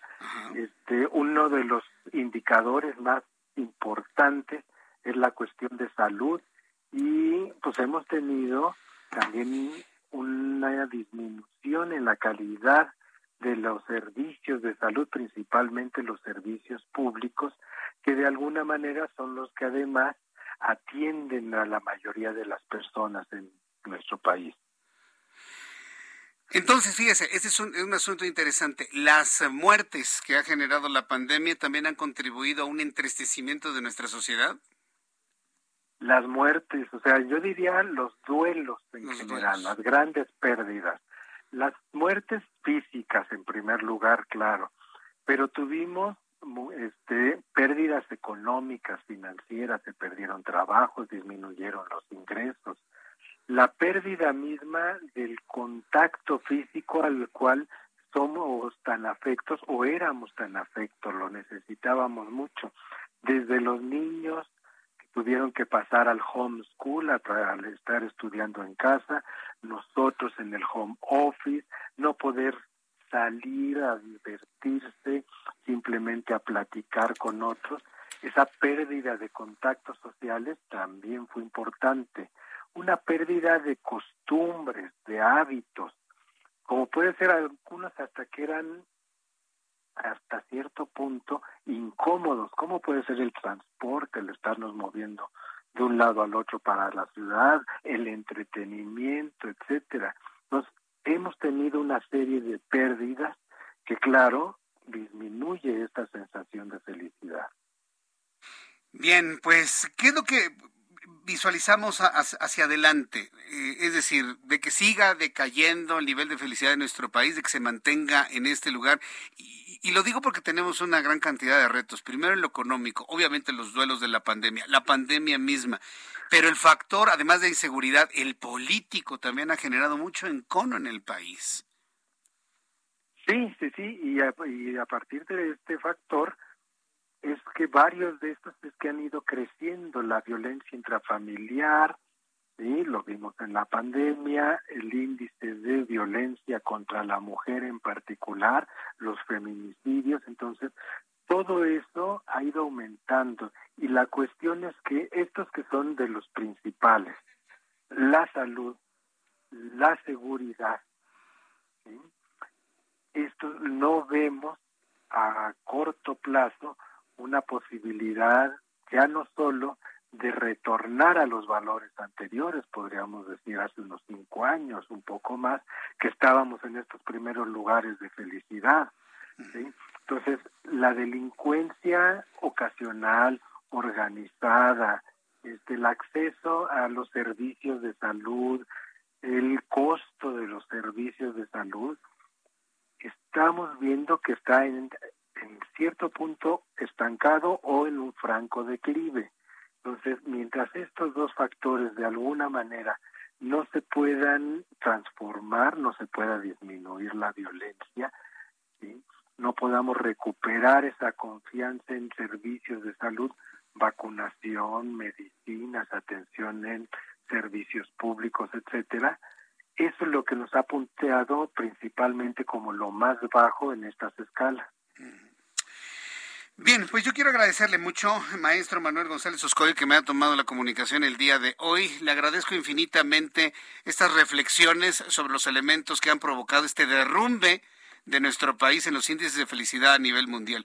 Muchas gracias por este tiempo, doctor. Pues es un gusto haber platicado con ustedes y con todos los que nos estuvieron escuchando. Reflexionemos ahora sobre nuestra idea de felicidad que se va a celebrar en unos días. Bien, muchas gracias. Que le vaya muy bien. Un fuerte abrazo. Ah, hasta luego. Hasta luego, que le vaya muy bien. bien pues son en este momento ya las, eh, las 7.45, las 7.45 hora del centro de la República Mexicana. Bueno, pues, eh, ¿cuáles son los países en este momento más, más felices? A ver, sí, porque esa es la pregunta. México estaba en el lugar 3, llegó a estar en el lugar 2, llegó a estar en el lugar 5. Cuando más enojados estábamos, nos ubicaban en el 7, en el 8 o en el 9. Estamos en el 23. Yo en lo personal pienso que es por todo este encono y división que ha sembrado el, presidente mexicano. Es desde mi punto de vista. Y la inseguridad en crecimiento como segundo asunto. Oiga, nadie puede ser feliz y no puede salir a la calle con toda libertad. Bueno, ¿cuál cree usted que son los países más felices del mundo? A ver, ¿cuál cree? A ver, levanten la mano, los amigos que me están escribiendo a través de YouTube. A ver, pongan nombres de países. ¿Cuáles son los 10 países más felices del mundo en donde ya no está México, eh? Aunque mañana López Obrador salga con que México es feliz, feliz, feliz, no, México no es feliz. Brasil no, Suecia sí. Suecia sí está dentro de los más primeros, entre los primeros. A ver, los países más felices del mundo, anótelos por favor. En primer lugar, Finlandia. Finlandia. En segundo lugar, país más feliz, Islandia. Islandia, sí. Tercer país feliz, Dinamarca. Estos países son otro planeta, ¿eh? De verdad son otro planeta. Cuarto lugar, Suiza. Por cierto, algunas personas del público viajaron a Suiza en estos días y me dicen que está precioso el lugar. Suiza en cuarto lugar. Quinto, Holanda. Uno de los países, de uno de los países bajos. Suecia en sexto lugar. Séptimo, Alemania. Ah, nuestros amigos alemanes. En octavo lugar está Noruega. Los noruegos son el octavo país más feliz del mundo. En noveno lugar, Nueva Zelanda. Que vaya, Nueva Zelanda está posicionadísimo como un país verdaderamente de primer mundo. Y en décimo lugar, Australia. Por increíble que parezca. Australia está en décimo lugar de los países más felices. México está en el lugar número 23. Hasta eso hemos perdido ¿eh? en estos años. Hasta eso hemos perdido nuestro nivel de felicidad. Bien, son las 7.48, las 7.48 horas del centro de la República Mexicana. ¿Cómo no vamos a estar infelices? Si conocemos de secuestros, conocemos de robos, conocemos de balaceras, conocemos de asesinatos. Se conoció un video en donde un niño fue testigo de cómo secuestraban a su padre. Bueno, ha sido encontrado el padre muerto. Gerardo Moreno es nuestro corresponsal en Sonora. Adelante, Gerardo, gusto en saludarte. Un gusto saludarte, Jesús Martín, y como bien lo platicas, en un video que se hizo viral desde este día, pues se muestra las imágenes claras como la tarde de ayer miércoles un hombre fue secuestrado a plena luz del día en el municipio de Empalme, Sonora, justo enfrente de sus dos hijos pequeños, eh, quienes eh, pues presenciaron toda esta acción.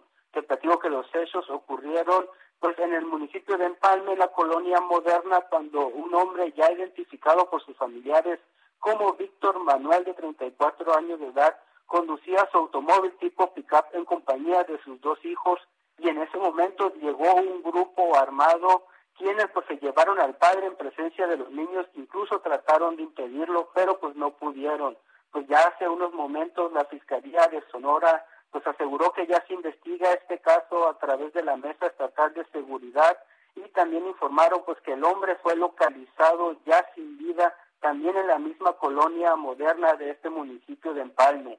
Eh, familiares, como te platicaba, lo identificaron como Víctor Manuel de 34 años de edad y pues en este momento pues investiga a cabo esta situación que pues quedó grabado en este video que se hizo viral y que ha consternado bastante pues a toda la sociedad de Empalme Sonora, a todo el estado y por supuesto ya ha tenido repercusiones a nivel nacional sobre la situación de inseguridad que se vive al sur de Sonora.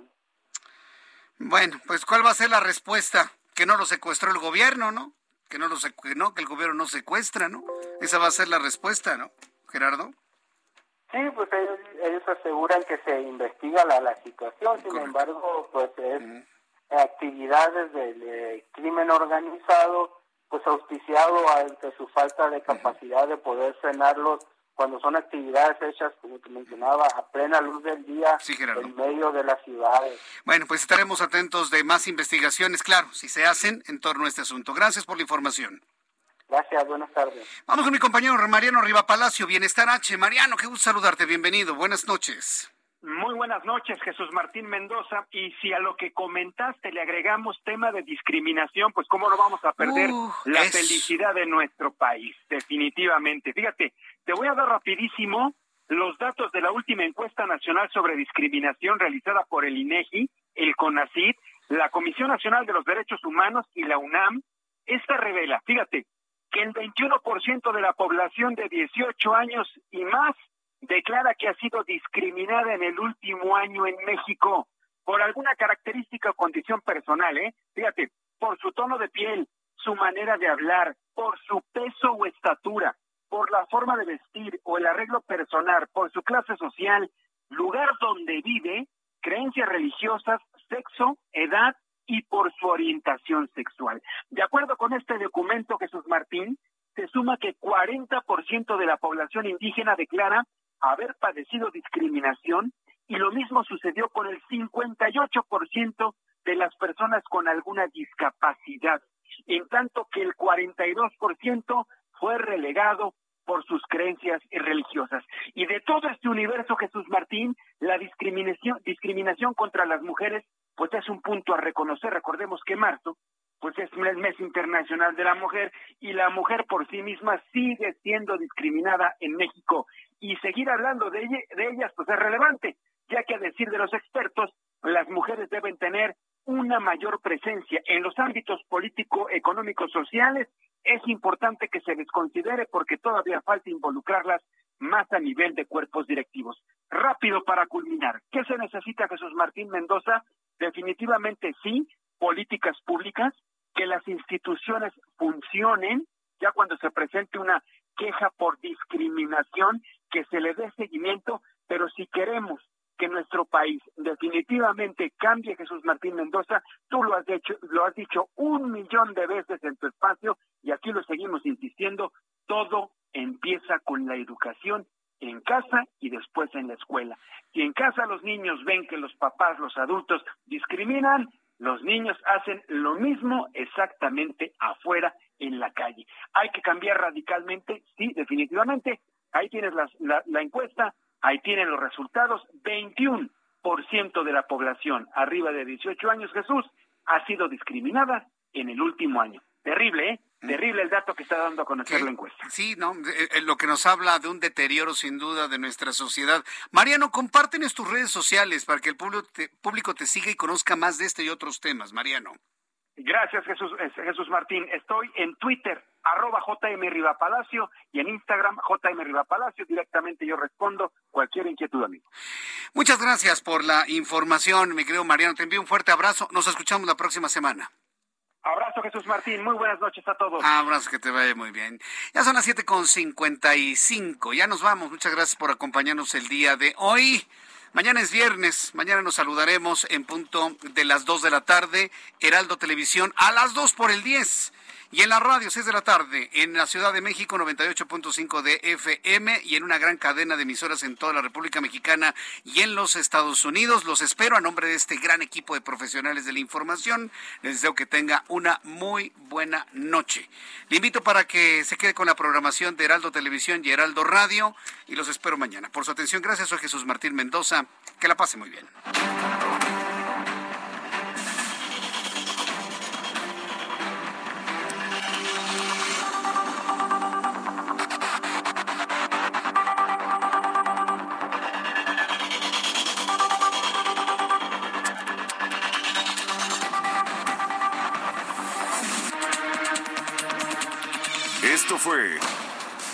Las Noticias de la Tarde con Jesús Martín Mendoza. Heraldo Radio 98.5 FM, una estación de Heraldo Media Group, transmitiendo desde Avenida Insurgente Sur 1271, Torre Carrachi, con 100.000 watts de potencia radiada. Imagine the softest sheets you've ever felt. Now imagine them getting even softer over time. That's what you'll feel with Bowl and Branch's organic cotton sheets. In a recent customer survey, 96% replied that Bowl and Branch sheets get softer with every wash. Start getting your best night's sleep in these sheets that get softer and softer for years to come. Try their sheets with a 30-night guarantee. Plus, get 15% off your first order at bowlandbranch.com. Code BUTTERY. Exclusions apply. See site for details.